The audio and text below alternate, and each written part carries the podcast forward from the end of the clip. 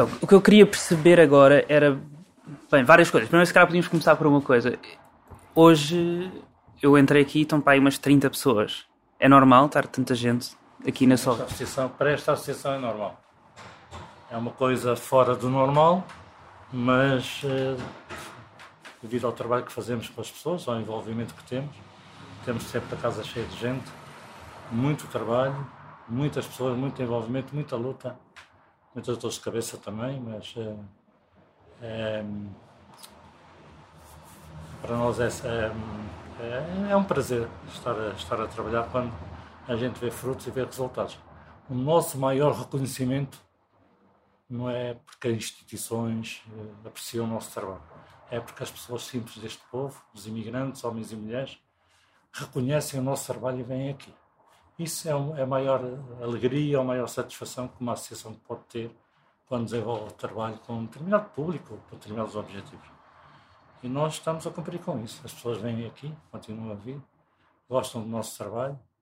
É um trabalho diferente do movimento associativo que vocês conhecem, é um trabalho onde os próprios imigrantes são eles, aqui não há advogados, são eles, passaram por experiências de imigração e algumas experiências muito complicadas que, que ajudam outros imigrantes, cria-se aqui os verdadeiros laços de uma solidariedade ativa para conquistar, resgatar direitos. Eh, um, e isto é importante, porque envolve as pessoas, cria sentimentos de pertença, responsabilização, mantermos uma associação de portas abertas. Também é preciso que esta, digamos assim, este envolvimento seja um envolvimento superior, não fique só pelos, pelas simples palavras que eu estou com vocês, muito obrigado, pelo, já, já sou um, um imigrante documentado e agora muito bem, não, é preciso que as pessoas se envolvam muito mais do que isto, não é só pelas palavras, é passar a mensagem, é continuar na associação, é ajudar-se financeiramente para que a associação pague a renda, pague aquilo que tem que pagar, as despesas que tem, etc. Isso é, o nosso, é o, é aquilo que a gente também pede às pessoas, para as pessoas se comprometerem e que sejam co-responsáveis por este processo. Nós viemos, uh, desencadeámos uma luta há dois anos esta parte, com os próprios imigrantes. Algumas concentrações, houve alguns aproveitamentos que a gente sabe no meio disto tudo, alguns advogados, com, com a ajuda de alguns imigrantes, tentaram também fazer algumas coisas junto às portas do CEF Uh, mas uh, os imigrantes envolveram-se de uma forma exemplar. Uh, tivemos concentrações fortes, um, cortes de estrada, manifestações, várias, duas nas ruas. Uma delas a gente também esteve momentos e alguns minutos também sentados na rua da Prata, eh, em caminho aqui ao Marquês Pombal. Tivemos a grande manifestação a partir do Martim Muniz e também muitas provocações dos PNRs, etc. Mas tudo isso também, eu acho que hum, criou nas pessoas hum, vontade de, de efetivamente continuarem com esta luta, que é uma luta justa. Queremos ser pessoas reconhecidas com direitos iguais. Queremos ser pessoas, para serem reconhecidas, precisamos, para já, ter o básico, é ter documentos para podermos depois agir para podermos atuar, para podermos também, também possivelmente aspirar a ter alguma igualdade de, de, de, de oportunidades e de direitos. Um, sem isso, as pessoas são consideradas cidadãos de terceira, de quarta. Mas qual é que tu dirias que era o objetivo último dessa, dessa luta ou dessas várias campanhas? Depois fizemos duas concentrações em frente ao Parlamento. Pela primeira vez, os imigrantes uh, se juntaram em frente ao Parlamento a pedir direitos iguais, documentos para todos.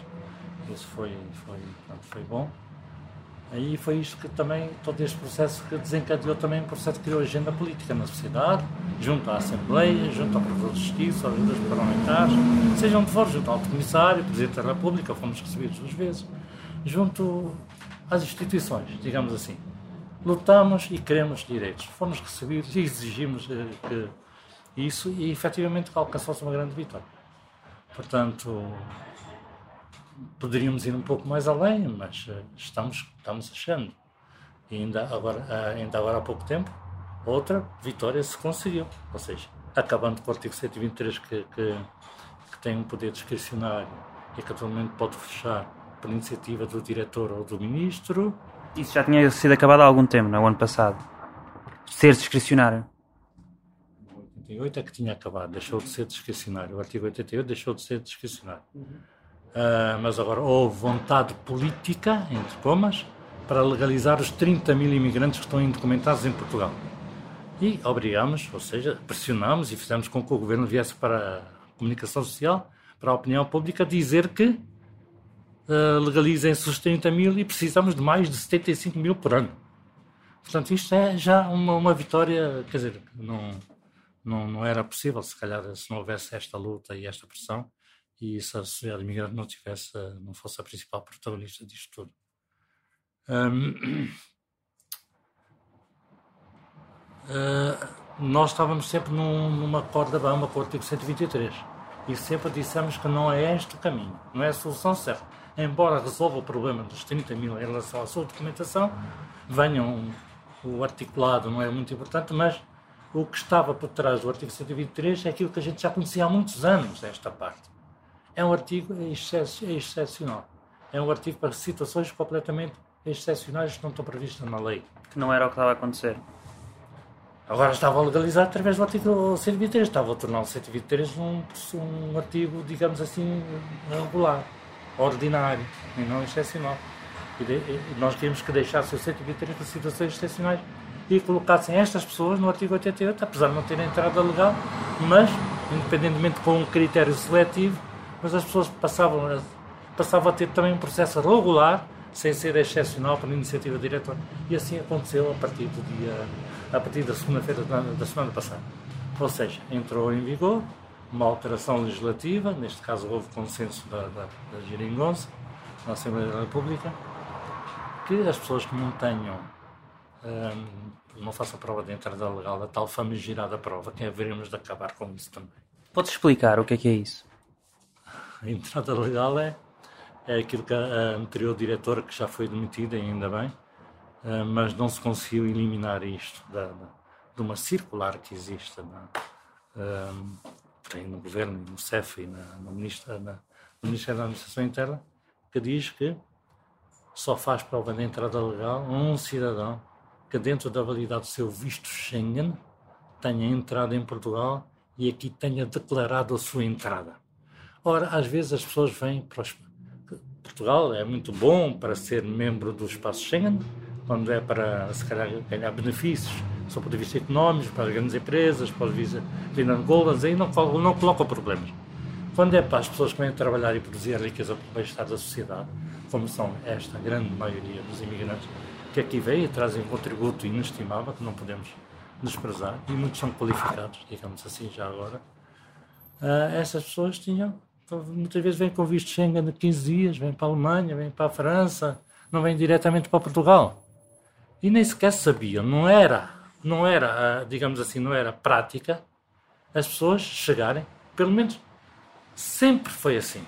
Só desde que a nova diretora, há coisa de três anos, entrou para, para a direção do CEF, eh, é que portanto, reativou esta forma de definir a entrada legal, porque nunca, isto nunca era praticado as pessoas vinham e pediam.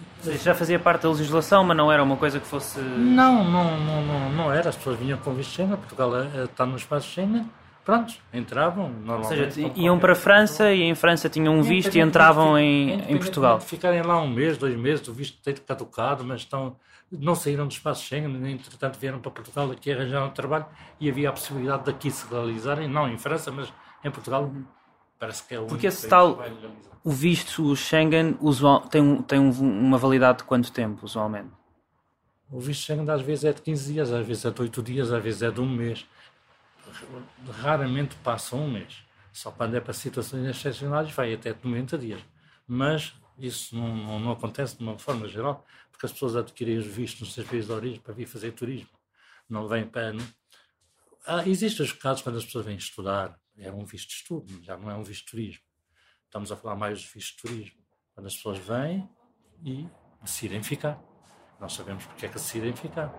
Naturalmente, nos países de origem não tem, e nem sequer tem outra forma de chegar à Europa. Não tem outra forma. Mas muitos não vêm com visto.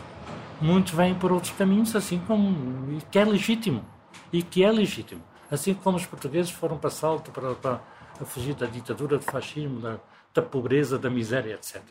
Assim os imigrantes vão chegando também à Europa.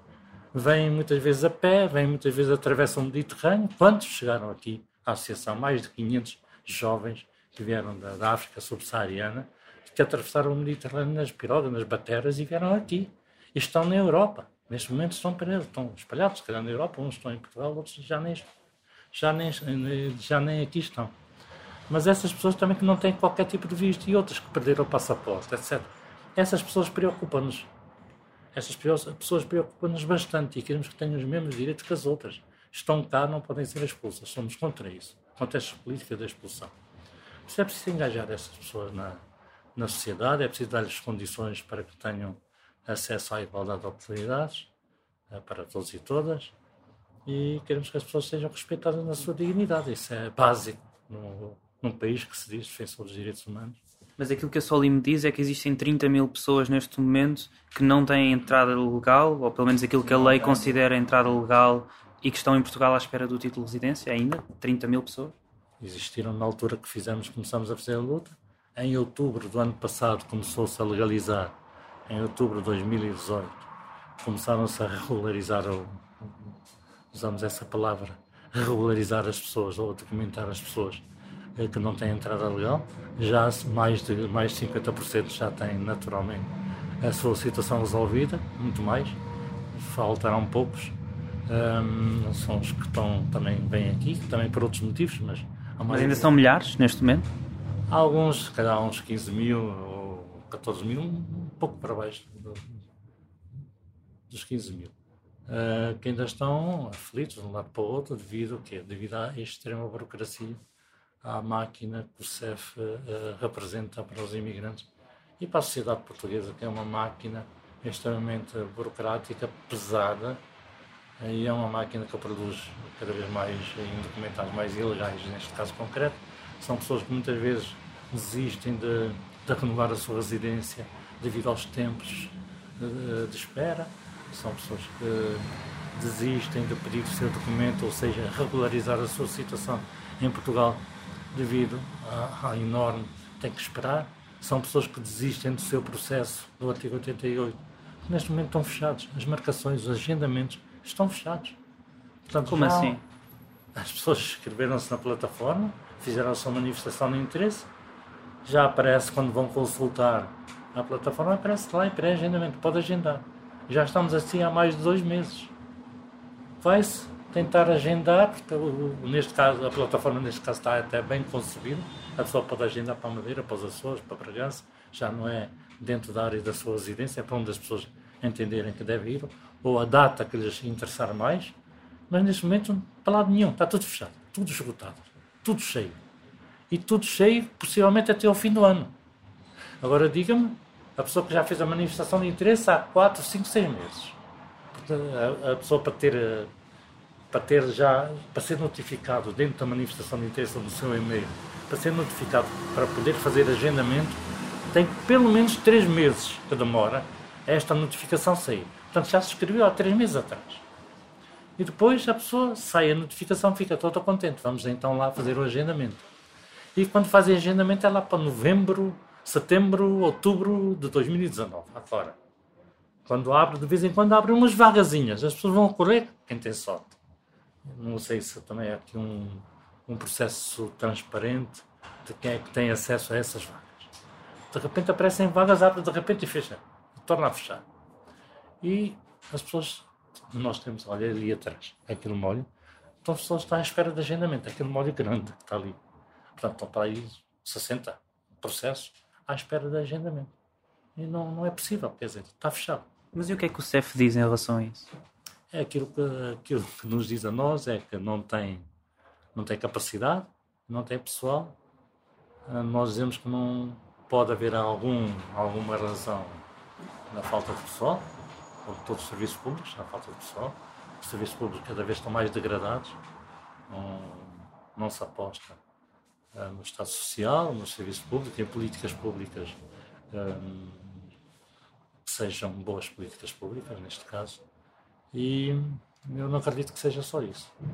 Eu acredito que seja também a organização e muitas vezes a falta de vontade política para que as coisas avancem mais depressa. Isso é óbvio, como em todo lado. São imigrantes, portanto é pessoal que não vota, é pessoal que não interessa muito. Por isso deixa andar, como diz o outro. Há outras coisas prioritárias que eles devem ter, mas deixa andar isto. Não, não, já nem meto aqui as questões securitárias que normalmente as polícias têm, mas é mais uma questão política. Ou seja, não há muita vontade para resolver este caso. Todo, isto foi denunciado, então as considerações que nós fizemos. N, em frente ao CEF, a denunciar quase exclusivamente, não é pedir documento, é exclusivamente o tempo da demora, o tempo de espera que as pessoas têm, que é inadmissível. Mas as pessoas fazem um processo e ficam quase um ano para ter o seu documento. Não, não, não é concebível num, num Estado de direito democrático. Qual é que é a média hoje em dia de tempo que se espera? Bastante. Há pessoas, há pessoas que têm processos antigos. Já não falo desses. Estão há 4 anos ou 5 anos? 5, 6, 7, 8 anos. Mas desde que, desde que, um, desde que houve a possibilidade, efetivamente, de regularizar as pessoas, digamos assim, os processos que entraram mesmo antes de outubro já estavam a ser. Antes de outubro do ano passado? Sim, sim. Já estavam a ser regularizados, já estavam a ser canalizados para uma, uma possível regularização, para uma resposta positiva, porque já o CEF sabia que havia uh, vontade, digamos assim, política para legalizar as pessoas, já se conversava muito sobre isto, e hum, o próprio CEF, antes de outubro, já estava a canalizar alguns imigrantes e aqueles que apresentavam condições, um ano de, de trabalho, depois para a Segurança Social, para o tal artigo 123, para as pessoas terem os seus documentos. Portanto, e há pessoas já de, ainda dessa, dessa altura que, hum, que puseram. Que, Mas deixa-me só fazer-te uma pergunta. Em outubro, a, a, mudança que foi, foi a do artigo 88? Sim, do, okay. Não, não, do 123. O 123 foi agora promulgada, não? Do 123, a mudança que houve foi em. Estamos a falar de duas mudanças do 88, pois. atenção. A do 88, a primeira mudança do 88 foi em julho de 88. Do artigo 88. Foi em julho. Quando, quando deixou de ser discricionário, é isso? Exatamente, passou a ser um, por iniciativa do trabalhador imigrante. Um processo por iniciativa do próprio imigrante e não por iniciativa nem do diretor nacional do CEF, nem do ministro. Por iniciativa do trabalhador imigrante e o, o CEF tem a obrigação, dentro do processo do Código Administrativo, tem a obrigação de receber o processo e de dar andamento. Uhum. Isso Portanto, foi em julho? Isso foi em julho. Em outubro veio a decisão política para legalizar os que não tinham entrada legal. Os que não cabiam no artigo 88. Que eram os tais 30 mil. Mas não foi uma, uma mudança na legislação? Não. Não. Mudou-se uma palavra, mas isso não significou nada. Tanto é que ele mantém-se da mesma forma e agora já. Agora e agora. Sim, com... este mês. Exatamente. E agora com a alteração já okay. se está a encaixar as pessoas com essas condições também no artigo 88 em vez de ser no número 2, é no número 6. Cidadãos que não tenham, que não façam prova de entrada legal, passa a fazer, digamos, desde que estejam integrados no mercado de trabalho há mais de um ano. Okay. Portanto, aquilo que era exigido okay. para ir empurrar para as questões humanitárias do 123. E então, a partir de outubro, já sentiste mudanças? Na... Já, já houve mudanças e há muita gente ainda que não está regularizada, portanto, já lá vão mais de sete meses. E já houve pessoas que foram integradas, ou seja, ou, também foi promulgado agora há muito pouco tempo, não é? Mas, mas, mas vão, tu acreditas que vão existir mudanças, tendo em conta esta mudança legislativa? Ou seja, vai ser mais rápido, vai ser mais fácil uh, ter documentos a partir desta mudança legislativa? Nós temos aqui muita gente que meteu o artigo 123 antes da alteração, antes da vontade da decisão política de legalizar através do 123. Nós vamos falar aqui da alteração à lei temos muita gente que já fazia o 123 antes, muito antes. Então tiveram à espera de uma resposta. Esperaram um ano, dois anos. E a resposta veio negativa. As pessoas ainda tinham expectativas de que aquele processo que eles fizeram antes pudesse, pudesse de alguma forma ser enquadrado agora nas novas perspectivas e dar um andamento para que fazer dois processos que eles já têm lá a papelada toda. E dar uma resposta positiva e avançar. Mas não deram uma resposta negativa àquele processo para arrumarem com aquele, e as pessoas tiveram que fazer novo processo. Portanto, as pessoas tinham uma expectativa de que aquele processo metido antes, antes, há dois anos, há dois, três anos atrás, pudesse ser canalizado para uma resposta positiva. E veio a resposta negativa. Tiveram que esperar pela resposta. E, só, e agora fizeram novos processos. E há pessoas que tinham marcações para novos processos para dia para segunda-feira passada. E foram a Braga, foram a vários sítios do país, onde havia marcações mais cedo. As pessoas já têm isto agendado há seis, sete meses. Atenção! Chegaram a Braga e dizem, não, meus amigos, não senhora. Agora vocês, nós já não é 123, agora sem uma lei, vocês vão ser enquadrados no 88. Vão-se embora. As pessoas foram lá em vão. Vem a associação e nós vamos pô-los e estamos a avisar já todo mundo para não ir mais a marcações nenhumas. E nós já estamos a fazer as manifestações de interesse deles. O que é que vai acontecer com eles? Estes cidadãos já tinham expectativas de que na segunda-feira passada dava entrada do processo e passado mais três meses já vinha uma resposta de concessão e a sua residência ia para a Casa da Moeda para fazer. Agora vão fazer um novo processo no artigo 88. É positivo do ponto de vista da lei, ok? Mas a nível de tempos, ele está a fazer daqui a três meses. Veja lá, ele tinha a expectativa de na segunda-feira ele poder dar entrada e daqui a três meses ter uma resposta positiva. Agora, daqui a três meses, há de aparecer no, no, na plataforma online do artigo 88, há de aparecer, já pode agendar. Ele vai lá, todo contente, três meses, pá, aguenta mais três meses. Vai agendar, está fechado. Está ali. E não não há maneiras de resolver este problema se não houver vontade política. Eu sei que há uma proposta na, que saiu na primeira comissão, se não me engano, uma proposta de criar aqui um task force com 60 pessoas, não me engano, 40 ou 60 pessoas dentro da mobilidade pública, da, da mobilidade da, da, função pública, de irem para o CEF, dar vazão, pronto, criar aqui agendamentos para as pessoas até ao fim do ano poder pôr os agendamentos mais ou menos a zero mas parece que do lado do CEF e parece que não há, não há capacidades ou não há condições. Então achas que há vontade política? Não há vontade política. Mas vejam uma coisa. Então ontem, se estivesse atento, ouvias nas notícias por causa do Brexit, os ingleses que estão no Algarve, já todos querem mudar da carta de condução para, para a portuguesa. Já vão ter seis ou sete ou oito funcionários dentro da mobilidade da função pública para, para os serviços para fazer imediatamente a, a, a mudança da, da, carta de condução inglesa para a portuguesa. Para isso há sempre disponibilidade e vontade política. Quando é para os imigrantes, não há. Por isso é que eu digo que isto é mais uma questão política. Hum. Os imigrantes não votam, os imigrantes não contam. Mas esses também são imigrantes. Aqueles, aqueles passam a ser da União Europeia, qualquer dia estão aí a votar também. São imigrantes, não são, são imigrantes. E, e em relação aos vistos gold? E em relação aos vistos gold? Em relação ao gold, estamos à espera que haja algumas decisões uh, do governo. Não... Achas que vão terminar até ao final do, da legislatura? Não, até ao final da legislatura não, porque se mexe com muito dinheiro.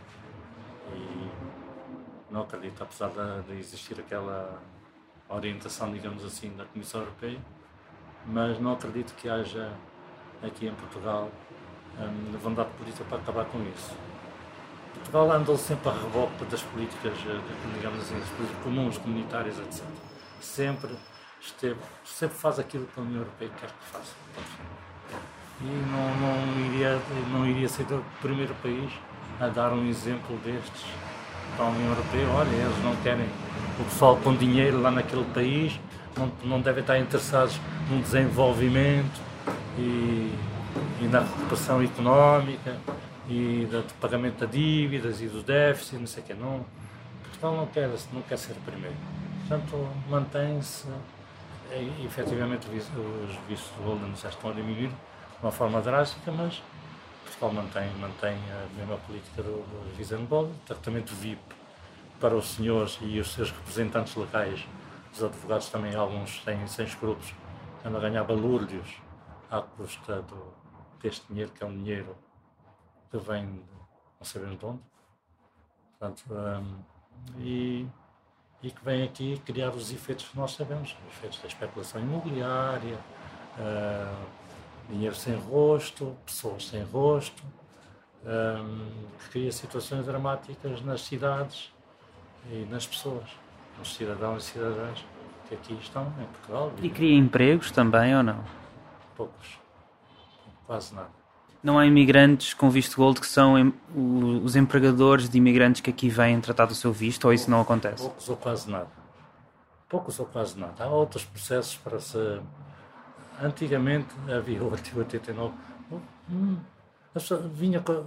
Mesmo o artigo 123, situações excepcionais que não estão previstas na lei.